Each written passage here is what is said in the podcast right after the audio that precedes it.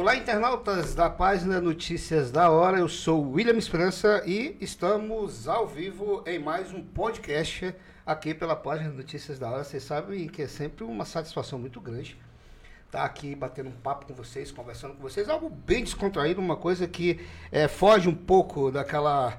É, da, daquela formalidade jornalística em TVs, em rádio, em, em rádio até nem tanto, mas mais em TV, né? E aqui eu procuro deixar o convidado bem à vontade, bem distraído, para que a gente possa bater esse papo bem legal. E quero já aproveitar é, e chamar a atenção de vocês para que vocês prestem muita atenção nesse podcast de hoje. Vai ser rico de informação. Inclusive hoje, como muita gente procura, procura, me, procura me perguntar, né? Dizia o Ministério Público tem alguma ligação com o Tribunal de Justiça? Por que, que o Tribunal de Justiça tem, no dias que o Tribunal de Justiça tem, tem é, feriado, o Ministério Público também, então você vai entender o que, que são os poderes hoje, que ainda tem muita gente que tem dúvida, que tem essa, essa quer fazer essa ligação, o que, que é o Ministério Público, o que, que é o Tribunal de Justiça. Inclusive, a minha colega, a Ana Paula Push, que está aqui nos estúdios do podcast, a gente conversou sobre isso, ela riu, inclusive, e disse que realmente as pessoas ainda confundem muito, tá? Eu quero chamar a atenção de vocês, olha, gente, amanhã, amanhã, sexta-feira, tá? Vai ter a, a, o dia Mix, lá no Araújo Mix Atacado. Vocês sabem que o nosso patrocinador principal aqui é o Araújo Mix, né? Do meu querido amigo Aden Araújo. Inclusive amanhã, você pode ter certeza, você que for lá no Araújo Mix amanhã, você vai sair de carrinho cheio, tá? Não vou perder tempo, vou aqui apresentar a minha convidada ilustre, que temos assim uma pessoa bem especial em comum, né? Daqui a pouco eu vou falar para ela, mas é a doutora Kátia Rejane, né? Que é Atualmente, ela é a Procuradora-Geral de Justiça do Ministério Público do Estado do Acre. Doutor, olha, é uma honra receber a senhora aqui hoje no meu estúdio, no meu podcast, viu? Boa tarde, William. Olha, a honra é nossa do Ministério Público, né? Está sendo convidada para esse canal que já é bastante prestigiado. Então, eu é, começo dando meu boa tarde a todos também que estão nos assistindo, né? E poder bater esse papo descontraído, como você já referenciou, né, e, e, mostrar um pouco do que é o Ministério Público, porque também é essa nossa missão de informar a população, qual é o trabalho que nós realizamos para chegarmos cada vez mais próximo da sociedade. Muito bem. Inclusive, é, é, quando, quando eu disse para você que a gente. Eu, eu fico assim meio estranho chamar senhora, porque é uma mulher nova, bonita, desculpa, com respeito, chamar de senhora aqui. No, que nem eu falei quando a doutora Luana Campos esteve aqui, junto com a Alessandra Marca, eu digo, eu fico envergonhado de chamar você de senhora. Então eu vou chamar de você, tá? Pra, pra, nesse podcast, com todo respeito, claro, que eu tenho, né? Mas é porque fica difícil chamar a pessoa de senhora.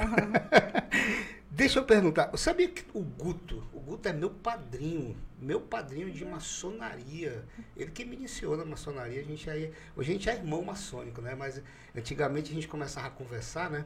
Isso em 2001. Eu conversava com ele aí, Guto, é verdade que para entrar na maçonaria tem que puxar a orelha do bode? Eu falava pra ele. Aí ficava tirando. Isso a gente se conhecia pela internet, né? Aí fomos ficando amigo, amigo, ele me apresentou, entrei na ordem maçônica, cheguei até o grau 3, grau mestre. E aí segui é, uma outra religião, a União do Vegetal, não que seja uma religião, a maçonaria, mas hoje faço, ainda auxilio a maçonaria.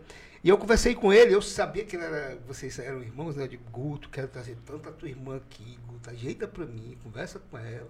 Aí ele fez a post, né? E eu sentar aqui. Uma pessoa bem especial, Guto, né? Ah, Guto é meu irmão mais novo, né? É, é, o caçula. É o caçula, é o caçula. Então, se você é irmão dele, maçonaria, você é meu irmão também. E duplamente, porque se você hoje é da União do Vegetal, eu tenho um irmão também que é mestre da União do Vegetal meu em Brasília. Meu Deus do céu, pronto. Olha aí, estamos em casa. Estamos em casa, então. Exatamente. Eu sou, da, eu sou da União, inclusive a sede geral em Brasília, né? Eu sou da União do Vegetal há sete anos, desde quando eu saí da maçonaria, né? Porque, na verdade, eu saí da maçonaria porque eram duas responsabilidades muito grandes, então eu tinha que assumir só uma, né? Eu assumi a, assumi a, a União do Vegetal. Olha, como, como, é o nome do seu irmão lá nessa José Márcio. José Márcio. É o mestre Márcio. Mestre Márcio. É do núcleo Ga Gaspar. Núcleo Gaspar. Senhora já bebeu vegetal? Eu já experimentei, já? né? Por curiosidade, é. né? Não Há muitas autoridades aqui já, já, já beberam, né? A doutora Alessandra é. Garcia Marques é de, é de berço, doutor Jordano, Tinha uma, uma falecida, uma, uma doutora que faleceu, que era, era membro assídua da União do Vegetal, que eu não estou lembrado o nome dela agora. Eu não recordo. Ela bebeu vegetal muito tempo também. Olha, que legal é. saber disso. Eu, eu fui é, beber por curiosidade, né? Porque é, é uma tradição, né? Da, Faz parte a, da nossa região, Da né? nossa região, então eu, eu tenho curiosidade de conhecer até para poder falar alguma coisa, né? É, porque tem muita gente que, inclusive, tem... Eu gostei disso que, que, que você falou agora. Tem muita gente que costuma, comunga, falar de algo que não conhece. Isso. Né? Ah, eu, eu, eu, que nem, por exemplo, a maçonaria. Meu Deus do céu, até hoje. Ah, aquilo ali é do diabo, aquilo é o demônio todinho, tá amarrado. Tudo que fala de maçonaria. e as pessoas não sabem que a maçonaria não é uma religião. Mas deixa eu perguntar, como foi esse, essa, essa, esse desejo de. É, é, você é formado em Direito, né? Sim. Fez, fez, fez faculdade de Direito para exercer o cargo que tem hoje. É, foi algo de criança? Foi espelhado em algum familiar? Não, na verdade, eu tenho duas formações, né? Hum. Eu sou hum. engenheira agrônoma né? e também bacharel em Direito. A Criana? A Criana, formada pela, pela Universidade Federal do Acre. Nasceu em Rio Branco mesmo? Nasci em Rio Branco, Rio né? Branco mesmo. E eu primeiro eu, eu me formei em agronomia, mas já também fazia faculdade de direito, mas ao exercer a função de agrônomo eu vi que não tinha muita afinidade. Afinidade. É. E direito eu comecei é, a fazer direito por, por uma questão mais de lazer mesmo, de conhecer, né, curiosidade, e, fi, e me afinei muito mais nessa área. Né? E formou em que ano? Eu formei em 89 eu formei em agronomia e direito eu formei em 94. Em 94? 94. Caramba, um tempo, um tempo, um tempo já bem, é, bem considerável, né? Um já. tempo bem considerável. Chegou advogado? Cheguei. Eu tinha um escritório de advocacia, o, na época o Guto era meu estagiário. o Guto é formado em direito também? O Guto é formado, formado em direito. direito também, né? é, né? Era meu estagiário.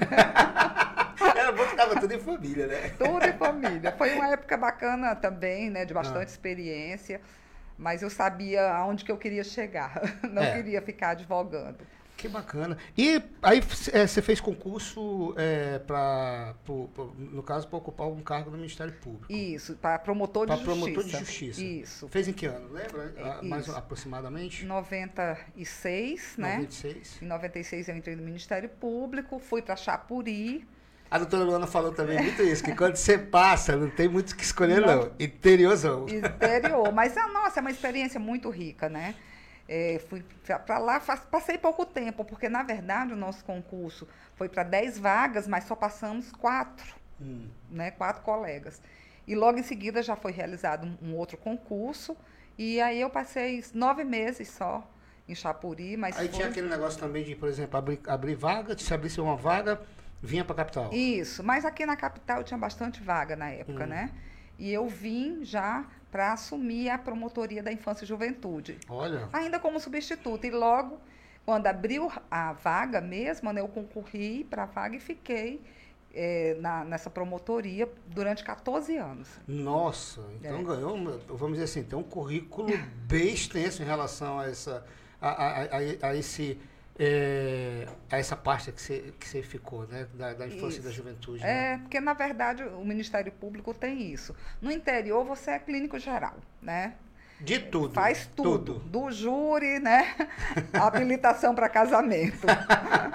se manifesta. Mas quando você vem para a capital, normalmente as promotorias já são as promotorias já especializadas, as promotorias que atuam junto às varas, né, correspondentes então acaba que você se especializa naquela, naquela área, né? Entendi. E eu já vim direto para a infância, fiquei como substituta lá uma, uma, boa parte do tempo e depois eu assumi realmente a cadeira como titular. Como titular. Como titular. E passei 14 anos até ser promovida ao cargo de procuradora de justiça. E hoje, é, como diz a minha mãe, é a que manda em tudo. eu gerencio, né? eu gerencio. Na verdade, o, o procurador-geral, ele é o chefe administrativo, né? Da instituição. É, os colegas que são promotores e procuradores de justiça, cada um é, tem a sua independência funcional, né? Cada um atua na sua área de uma maneira isenta, né? Sem uma subordinação hierárquica com o chefe da instituição. Então nós somos o gerente administrativo, né? da instituição, mas sem é, é, interferir na atuação é, de, de, cada, um. De cada um, né? De cada um. Poxa, que legal. E, quanto e faz quanto tempo você assumiu esse cargo de Procuradora-Geral do, do, do, do, Estado, do Ministério Público? Então, eu, eu lá o cargo ele é ocupado durante dois anos, né? Então é dois anos. Dois anos eu é, com direito à recondução. Então eu já estou no meu meu quarto, terceiro ano, né? Terceiro ano. Terceiro ano eu já. Só fiz, pode duas vezes? Só pode duas vezes. Ah, né? se a pessoa estivesse fazendo um bom trabalho, podia deixar lá, né? também acho. Tá se tá andando legal, é, Mas né? é bom também oxigenar, né? Porque cada um que Mostrar passa um ali, outro. exatamente, cada, cada colega que, que foi para lá deixou a sua marca, a sua contribuição, seu legado. Então são visões diferentes, né? Embora às vezes nós temos situações de continuidade de gestão pela afinidade que se tem, mas cada um leva né, a, a sua impressão, leva seu foco, e é muito bom que isso ocorra, oxigena, né? Eu gosto muito, eu, eu, me sinto muito honrada de hoje estar à frente do Ministério Público, que é o auge né, da nossa carreira. Agradeço muito aos colegas que me confiaram e confiam em mim. É voto, né? É voto, É né? voto. Nós temos dois momentos, né? é um, o voto para a formação de uma lista tríplice, né, se tiver mais de um candidato. E depois, essa lista tri, tríplice ela é encaminhada ao governador, que pode escolher qualquer um dos três é, é, que foram indicados, indicados, pelos colegas, né? Não importando se é o primeiro, segundo ou terceiro lugar.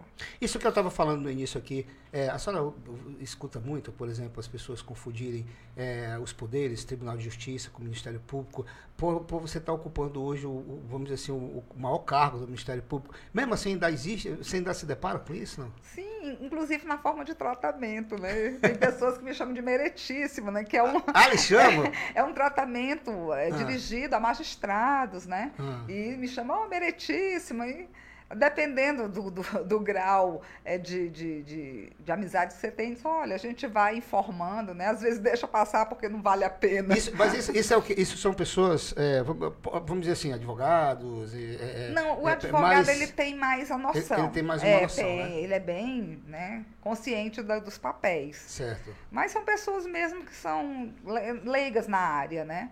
Eu, por exemplo. Mas é porque, como nós atuamos né, junto ao judiciário, há uma confusão mesmo, uhum. né? De achar que nós somos poder é, é, é, judiciário, né? São unificados os dois Isso, ali, né? e na verdade nós pertencemos ao poder executivo, né? Nós não somos um poder, nós somos uma instituição do Estado, né? Mas que temos nossas nossa lei própria, né? As atribuições são diferentes? São diferentes, né? É, é, nós ainda somos escolhidos pelo chefe do executivo, mas mediante também a aprovação da classe, né? Que, Entendi. Que escolhe ou rejeita, enfim.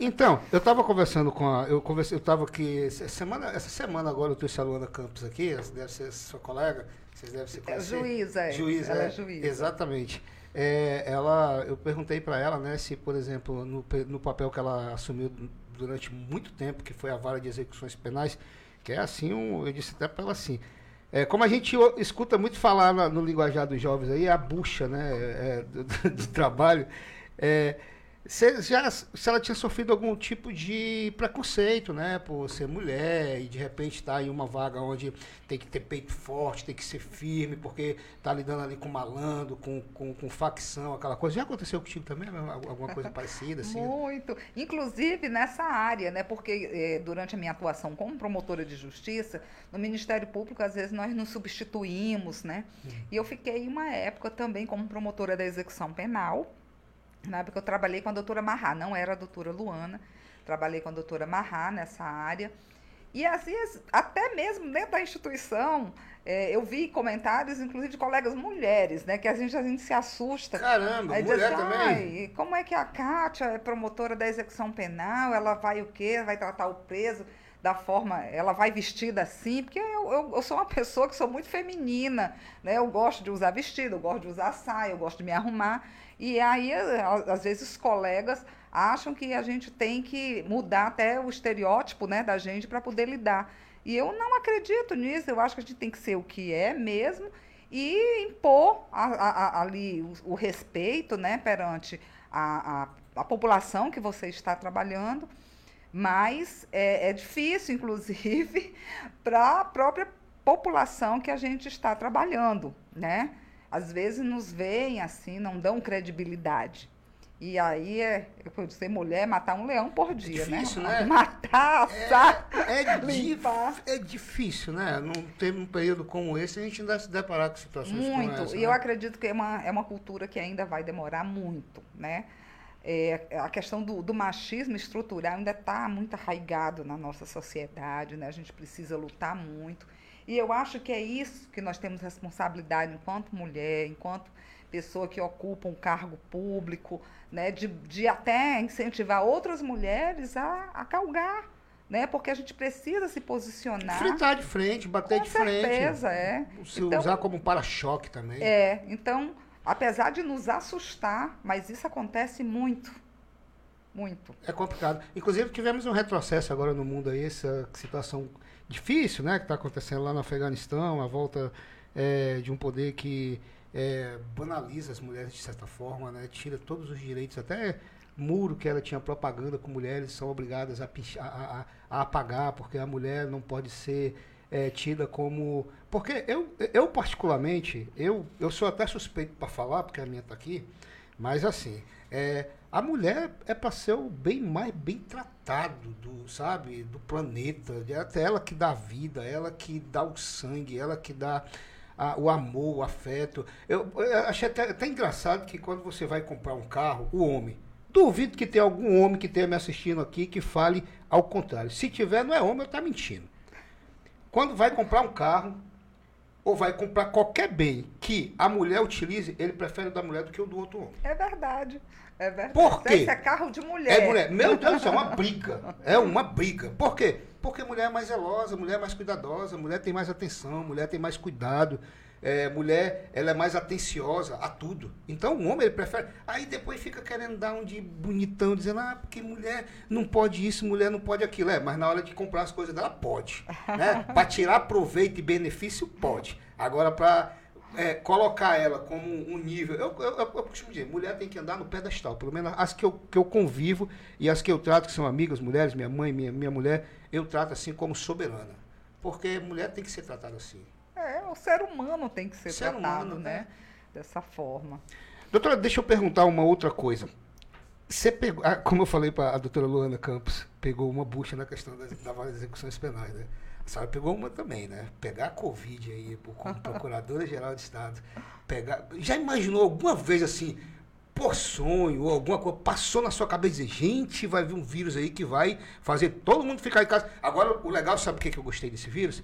É que mostrou que todos nós somos iguais, sem distinção de cor, de raça, de sexo, de religião. Colocou a gente tudo ali, ó. Humildezinho, no mesmo patamar, quietinho. E ninguém pode falar nada, não é verdade? É verdade.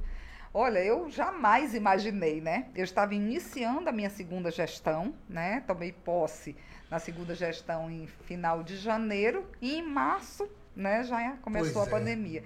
Então, nós tínhamos todo um plano de trabalho a desenvolver que se envolvia é, muitas caminhadas, né, muitas visitas, muitas reuniões presenciais com a sociedade, com a comunidade, e de repente nós tivemos que nos reinventar. Né?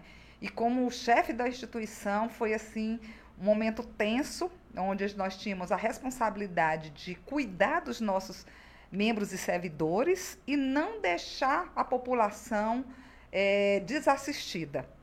E naquele momento que todo mundo se recolheu, né, nós, graças a Deus, tínhamos tomado decisões de gestão importantes na questão de modernização né, da gestão. Então, equipamentos, cada um levou seus equipamentos para casa.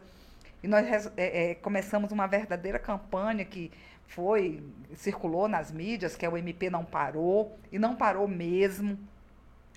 É, nós, é, assim que, que aconteceu tudo, nós fomos procurar entender o que estava acontecendo, porque deixou todo mundo atônito, né? E procuramos, assim, é, seguir as orientações das autoridades sanitárias para que a gente não pudesse errar, porque não é o nosso, a nossa expertise, né? Então, nós procuramos seguir. E daí, é, eu separei Na verdade, a gente sempre faz isso quando vai fazer um trabalho do Ministério Público em todo o Estado, né? É, é, aproveitando a divisão territorial em, em, regiões, em cinco regiões que nós temos, fizemos quatro, é, cinco grupos e dali nós debatimos diariamente as ações que o Ministério Público iria fazer. Então, nós estivemos aqui na capital, junto com o governador, o tempo inteiro, pensando em ações. Nos municípios, os colegas estiveram juntos com os prefeitos e demais é, instituições né, que, que estavam é, ligadas também. E nós estivemos presentes em tudo, orientando, recomendando, é, colocando o nosso posicionamento. Então, assim, eu, na verdade, eu nunca fiz home office. Né? Eu sempre, sempre, sempre na rua e com medo, lógico, né? Pegou Covid? Você acredita que eu peguei Covid? Não senti. Eu só fui saber depois de um, um, de você, fez teste. Aquele, você fez aquele exame para saber se tinha anticorpos, né? Aí é, descobriu eu, que tinha. É, como eu estava muito né, na, na, na, linha de frente, eu fui fazer e descobri que já tinha o IgG. Nossa, Caramba. me deu uma...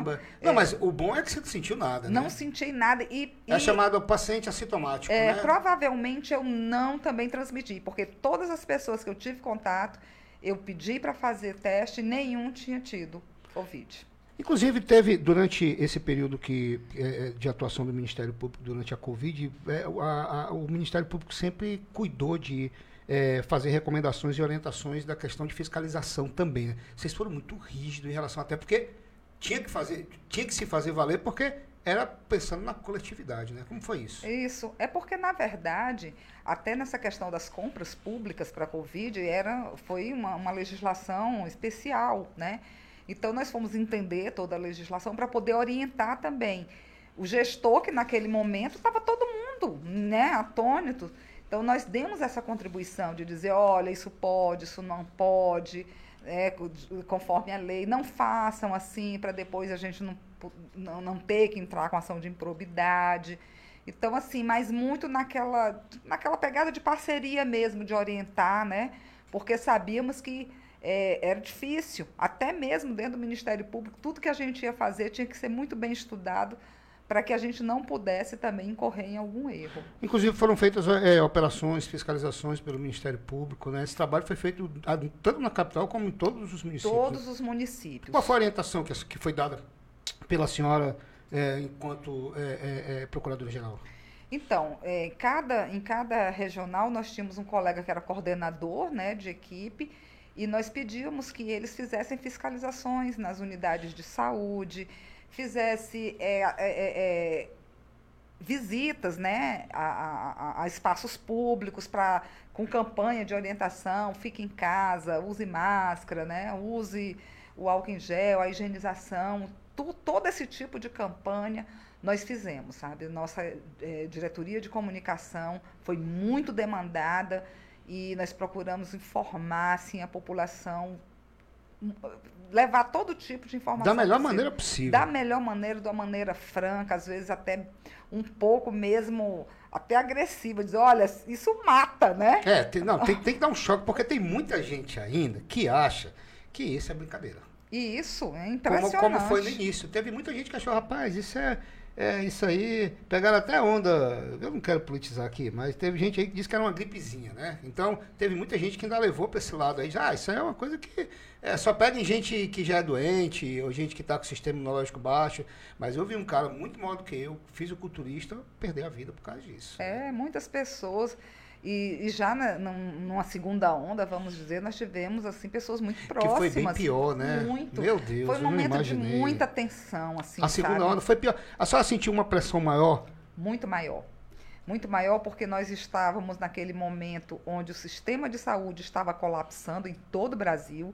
Nós tivemos aquele, aquela notícia de Manaus, né, aquele exemplo de Manaus, onde colapsou. Oxigênio, inclusive. Né? Faltou né? oxigênio e nós estávamos atentos a toda hora, recomendando, é, verificando se tinha oxigênio, se tinha medicação, tanto na rede pública como na privada.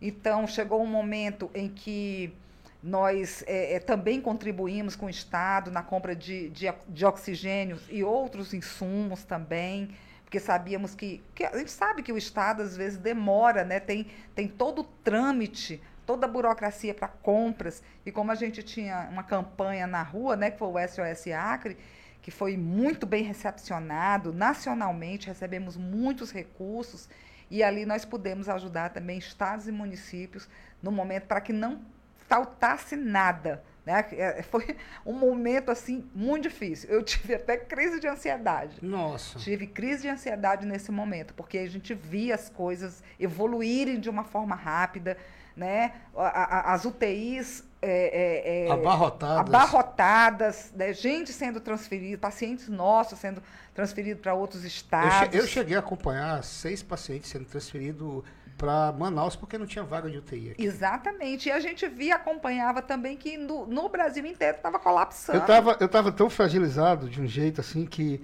eu, eu teve uma paciente dessas que eu fui deixar. Foram seis pacientes, eu ainda lembro como se fosse hoje. Fui até com a doutora Ana Paula, que hoje é secretária de saúde. É, fomos deixar no aeroporto, chegamos lá, estava aquele avião da FAB esperando, levamos. Acompanhei uma senhora que estava entubada, situação complicada, estava fazendo uma reportagem para o site. E aí é, depois de dois meses, eu soube que ela estava de volta e que ela estava com vida e tudo. Eu liguei para ela. Eu me emocionei, chorei, sabe? Fiquei ali, porque eu, só quem sabe é quem acompanhou de perto. E assim, o Ministério Público, a senhora, por exemplo, pode, acredito, acompanhar situações delicadas, porque vocês tinham acesso, né? A, a, a, a, ver situações que muitas vezes a pessoa que está aqui fora, que acha que é brincadeira, não tem a oportunidade de ver, né? É, não, nós tivemos, como eu disse, bem na linha de frente mesmo. Então, os problemas eram divididos, nós estávamos lá, nós fazíamos parte do comitê de enfrentamento à Covid, tanto estadual como os municipais. Vocês tiveram até um assento junto ao tivemos, comitê, né? Tivemos, nosso, nosso promotor da área da saúde, o doutor Glaucio, né, que nos representava no comitê, mas, independente disso, eu estava ali todo o tempo, né, do, ao lado dele também, se precisasse de alguma coisa. Eu acho, assim, que, que é, era, era nossa responsabilidade, né? Nós estamos ali, era lidar com vidas, saúde.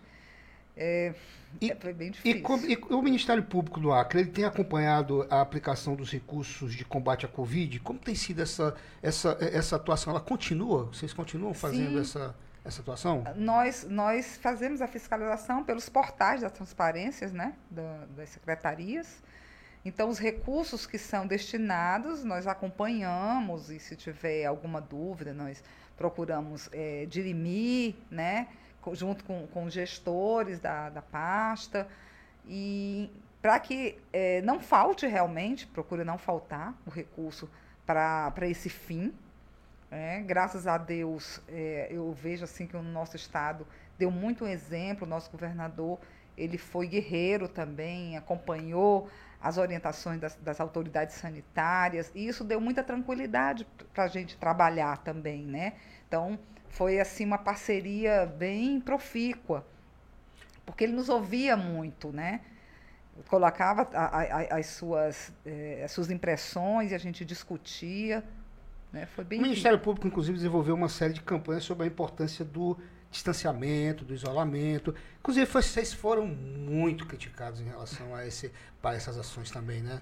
Demais, né? Demais. Mas, assim, é, as críticas, elas existem sempre, mas quando você trabalha com responsabilidade, dentro dos princípios legais, não há o que temer e a gente procurava dar informação, recebíamos muitos setores né, da, da sociedade que iam ao Ministério Público questionar, e quando eles ouviam né, as nossas explicações, até graças a Deus que saíam, muitos deles saíam concordando, porque em momento algum ninguém quis é, parar atividade nenhuma, mas ali a gente colocava sempre como é, o fator principal a preservação da vida né? Que era a coisa, é que é a coisa mais importante. Teve, teve inclusive, doutora, é, uma campanha que se titularizou SOS Acre, né? Que teve inclusive uma grande adesão, repercutiu nacionalmente, internacionalmente. Como foi isso?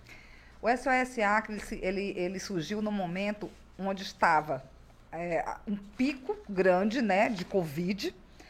Aí as alagações. Que né? a gente, inclusive, eu estava eu tava como correspondente de um jornal no Piauí e a gente estava, é, como disse, estava, o, apresentador, o apresentador até disse, nós estamos lidando com duas pragas, né? É, a enchente, que, querendo ou não, não deixa de acumular pessoas, e a Covid. Foi eu, é interessante a senhora falar isso. trouxe até mais dor de cabeça, né? Muito, porque na verdade eram quatro crises instaladas naquele momento. A dengue. Já primeiro, COVID, COVID. alagação, a, A dengue, dengue. e a crise migratória. Isso, Né? exatamente. Então nós tivemos que atuar nesses quatro, nessas quatro frentes, né? E aí nós desenvolvemos uma, uma campanha que foi o SSA, que era justamente para arrecadar recursos para ajudar as, as famílias que estavam desabrigadas. E nós pensávamos que seria uma, uma ação eh, que pudéssemos ajudar, mas não da forma que foi. Foi para nós foi assim, uma surpresa muito grande quando nós lançamos a campanha e teve uma repercussão nacional. Então, é, é, organizações como o Instituto Alok, o Luciano Huck, é, aí vem a Cruz Vermelha, vários atores né, da Globo, até assim, é, até para a rádio russa nós demos entrevistas. Caramba. Foi longe. Foi bem longe, na igreja, foi uma grande mobilização. E o que eu sentia era que as pessoas queriam contribuir através do Ministério Público, porque eles diziam que tinham segurança, o Ministério Sim, Público tinha- claro. tinha, credibilidade. Sim. E nós procuramos assim honrar, né, com essa com essa impressão mesmo. Então nós é, é, nós mesmos nós colegas, servidores, fomos para a linha de frente. Eu mesmo subi rio com a canoa cheia de donativos. Os colegas atravessavam áreas é, alagadiças, né? E, e- e a, a gente com aquela tensão, com medo do colega pegar, o servidor também nosso, né? Pegar Covid ou dengue. Lá no, lá no início da nossa conversa eu disse que é, era pouco, né? Dois anos, né? Para a pessoa assumir, mas só assumiu aí por uns, uns quatro, cinco mandatos.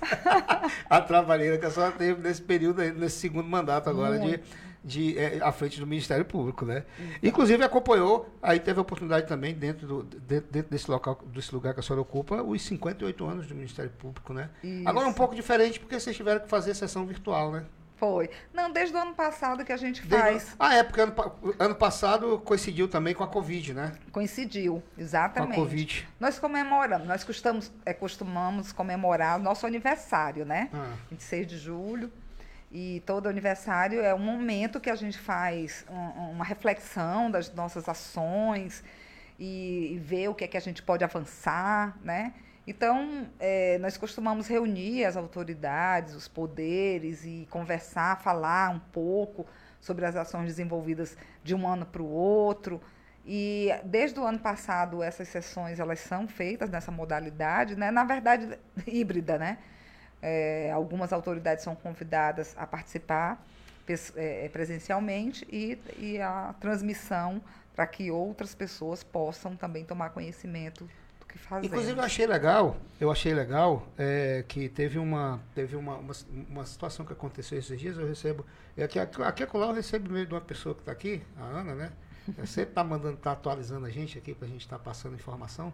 Aí é, sobre um convênio que vocês fizeram com o- a Universidade Federal de Pando, né, na Bolívia. Inclusive, é, nós, é, eu, eu digo eu particularmente, né, fiz uma denúncia relacionada aos estudantes que me procuraram na época, né, dizendo que estavam sofrendo assédio, aquela coisa. Tive a- o grande prazer e a satisfação de receber aqui o reitor da universidade, junto com o advogado também, onde vieram conversar aqui no podcast, vieram lá de Pando para cá, mostrando a seriedade. Descobri aqui também que é meu irmão de maçonaria. Olha aí.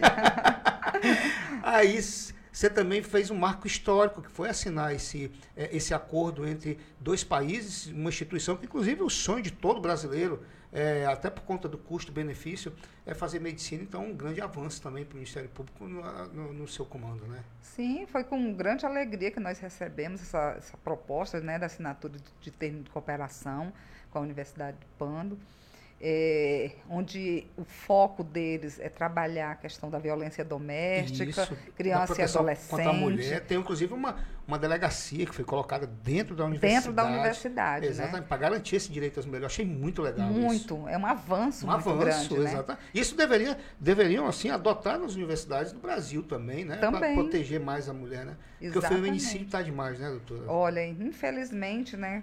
Esse ano nós saímos do ranking, mas nós tivemos aí durante três anos no ranking de, fe- de feminicídio. O Acre teve, né?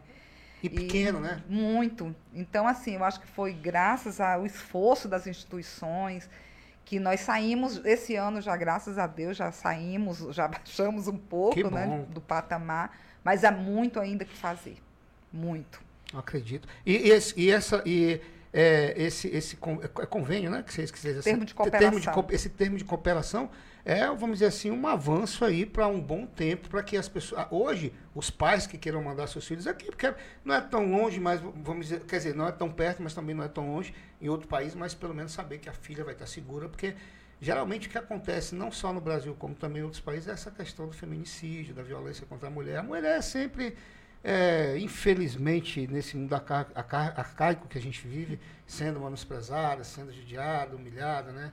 É. Isso eu, eu, eu, vi o que foi, eu, eu, vejo assim como um marco para o. MP, viu? Eu, eu vejo assim, eu, com grande alegria a universidade assumir esse papel, porque é um, um, um espaço de formação, né?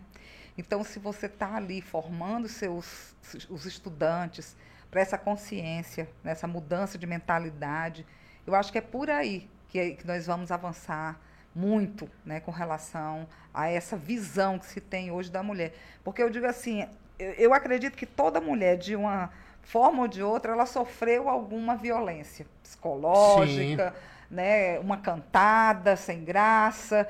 Eu acho que cada um de nós, nós é, é, já sofremos algum tipo de violência. Às vezes nem sentimos que, ah. que, que, sofremos, que, né? É, que, que, Porque é, como eu dizer, é uma coisa tão cultural que às vezes se torna normal algum, às vezes até um tipo de comentário que se faz com relação à sua pessoa, né? E às vezes você se sente até é, agraciada por um comentário machista. Eu, eu por exemplo, para a gente não se alongar muito nesse assunto, mas eu não posso deixar de comentar isso. Por exemplo, de homem achar que a mulher não pode sair com uma saia, uma saia mais acima do joelho, porque é, eu já ouvi comentário escroto, ah, olha ali, pedindo para ser violentada. Exatamente. Sabe? que coisa, é um absurdo. É. Ainda bem que eu não escuto, ainda bem que os amigos que hoje eu procuro ter ao meu redor não são assim, tem pensamento, porque pensamento tosco assim eu me afasto, porque é de uma estupidez tão. Desculpa, mas é de uma estupidez tão grande o homem pensar uma coisa dessa de achar. Porque a mulher. É, que nem a minha, por exemplo. A minha mulher, eu digo, minha filha, sai do jeito que você quiser, porque quanto mais bonita você sair, melhor para mim, porque quem vai ser elogiado sou eu também. melhor a minha imagem. Melhor né? a minha imagem. pois saia bonita, bela, saia do jeito que você quiser, eu falo para ela. Né? E é assim que eu acho que o homem tem que tratar a mulher, né? Tratar bem, fazer com que ela se sinta bem, porque uma mulher bem, uma, uma mulher amada é aquela mulher que você deixa ela à vontade. O homem que tem que se cuidar para cuidar bem da mulher, porque muitas vezes o homem que tem muito ciúme da mulher, porque não cuida bem da mulher. A verdade é essa. doutora, ó, tem um comentário aqui, o pessoal está dizendo aqui, doutora Kátia, a senhora é, um, uma, é uma grande procuradora. Mande um abraço para o é, amigo doutor Marcos Aurélio Ribeiro.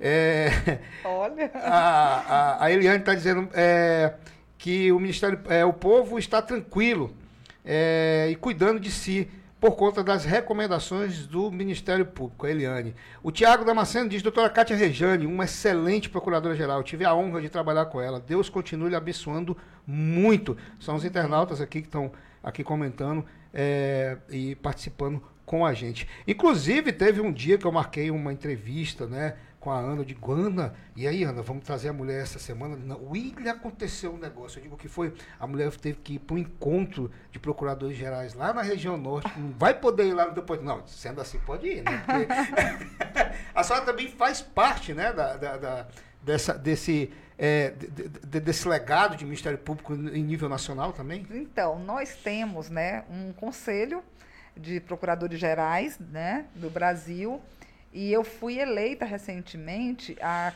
a presidente da região norte, né? Regi representando a região norte, né? Representando a, a, região norte, que é uma honra para o nosso Ministério claro. Público, né? Acriano. Inclusive, nós vamos sediar aqui no dia, nos dias é, 1 a 3 de setembro uma reunião com os procuradores gerais da região norte, onde nós vamos é, buscar também dialogar com a nossa bancada federal, porque hoje é necessário a gente informar é, para, para os nossos parlamentares a, a, nossa atuação, né?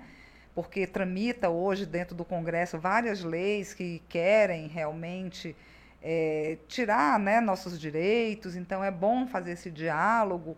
E, e também vamos discutir a questão do feminicídio. Né? Nós vamos lançar produtos dentro do Ministério Público, como o Feminicidômetro, que é um produto que nós vamos lançar agora, onde toda a população pode acompanhar o trâmite do processo né, de feminicídio. Nós estamos lançando uma revista que foi uma análise é, do feminicídio no estado do Acre, que tem informações importantíssimas.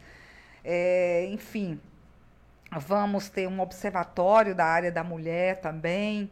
Então, essa gestão, essa minha segunda gestão, eu, eu, eu pautei também pela, pela, por tratar esse tema, né? tanto a criança e o adolescente, quanto a, a questão dos direitos relacionados à mulher, né? nessa segunda gestão, e tam, estamos deixando aí esses produtos. Na área da infância, nós, hoje, reuni com os colegas, nós vamos instituir o nosso núcleo de atendimento técnico para a área da infância, assim, especializar os nossos servidores para que é, é, para o atendimento da criança e do adolescente vítima ou então em situação de vulnerabilidade. Então, são avanços né, que nós estamos tentando deixar aí como legado na instituição. Inclusive, tem uma. É, tem, como, inclusive, agora, é, por conta dessa, desses 58 anos do Ministério Público é, e dos 15 anos de programação, programação, é, promulgação da Lei Maria da Penha no Brasil, vocês vão lançar uma revista, né? Isso, essa revista que eu estava me referenciando, ah. né? Que chama-se Realidades. Realidades. Realidades. Que... E como é que faz para fazer, para ter, ter uma, um exemplar desse? Pra, pra... Ah, nós podemos disponibilizar. É, né? né? Nós vamos lançar ainda, ela está em fase de. Tá na gráfica, né? Hum. E também ela vamos... vai ser distribuída em, em é, órgãos? Como é que é? É, nós, nós, vamos disponibilizar, né? Tanto é, virtual, né? Como e algumas impressas, né? Porque tem pessoas que gostam de manusear ah. revista, então nós vamos é, é, fazer alguns impressos e também disponibilizar no nosso site ela de uma forma virtual.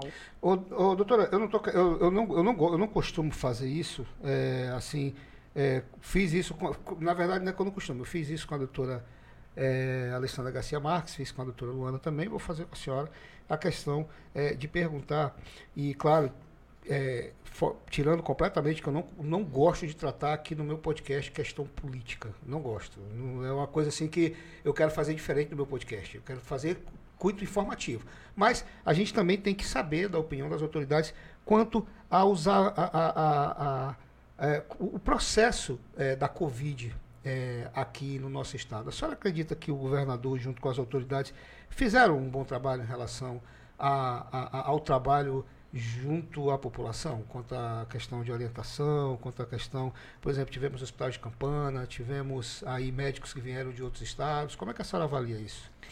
Olha, eu costumo dizer né, e elogiar o nosso governador, Gladson Cameli, pela postura de estadista que ele teve né, durante todo esse processo, está tendo ainda, né, porque nós não saímos ainda desse ciclo porque ele resolveu, assim, assim como o Ministério Público, a ouvir as autoridades sanitárias, a ouvir o comitê né, de Mesmo COVID, indo contra a população muitas vezes. Muitas vezes sendo mal interpretado, né? Assim, ele sofreu muita pressão.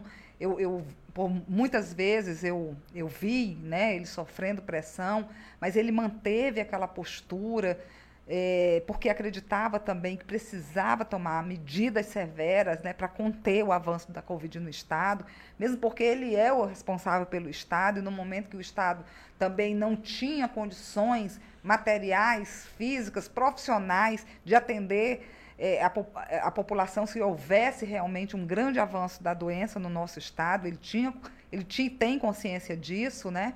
Então, ele, ele tomou medidas severas, medidas necessárias, né?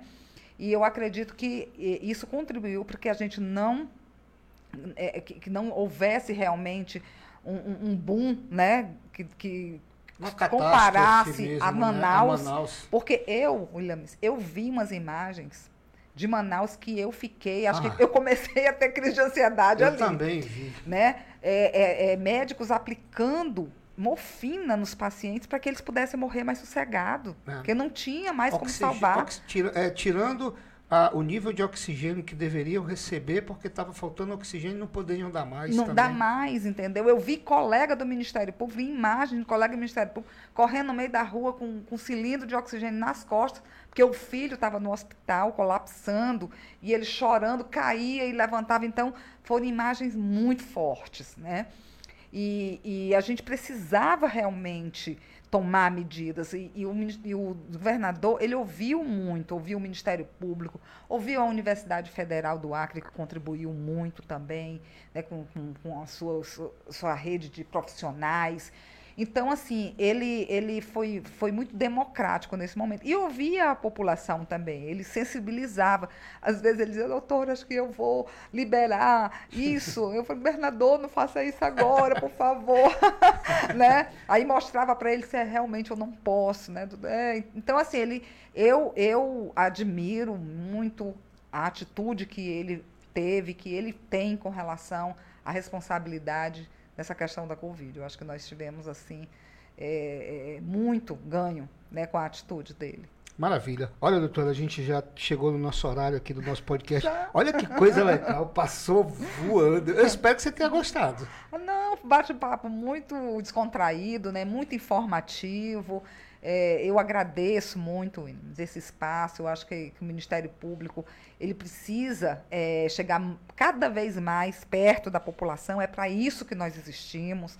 A nossa missão institucional é ser referência para a sociedade acriana e a gente procura é, fazer isso sempre que tem oportunidade, dizer, olha, no, quem, quem é o nosso patrão é o povo, é o povo que nos paga, né? Então, é, a população tem todo trâmite, tá, tem trâmite aberto dentro da nossa instituição.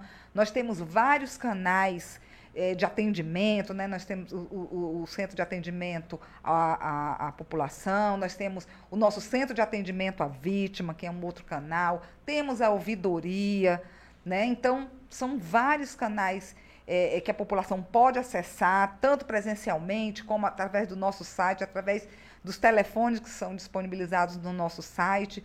E nós, é, o, o que a gente não quer é que a população tenha problema para levar para o Ministério Público, Sim. né? Isso aí é o nosso sonho, é o nosso desejo. Mas se tiver, nos busque, né? Que nós procuramos fazer o que tiver ao nosso alcance para atender.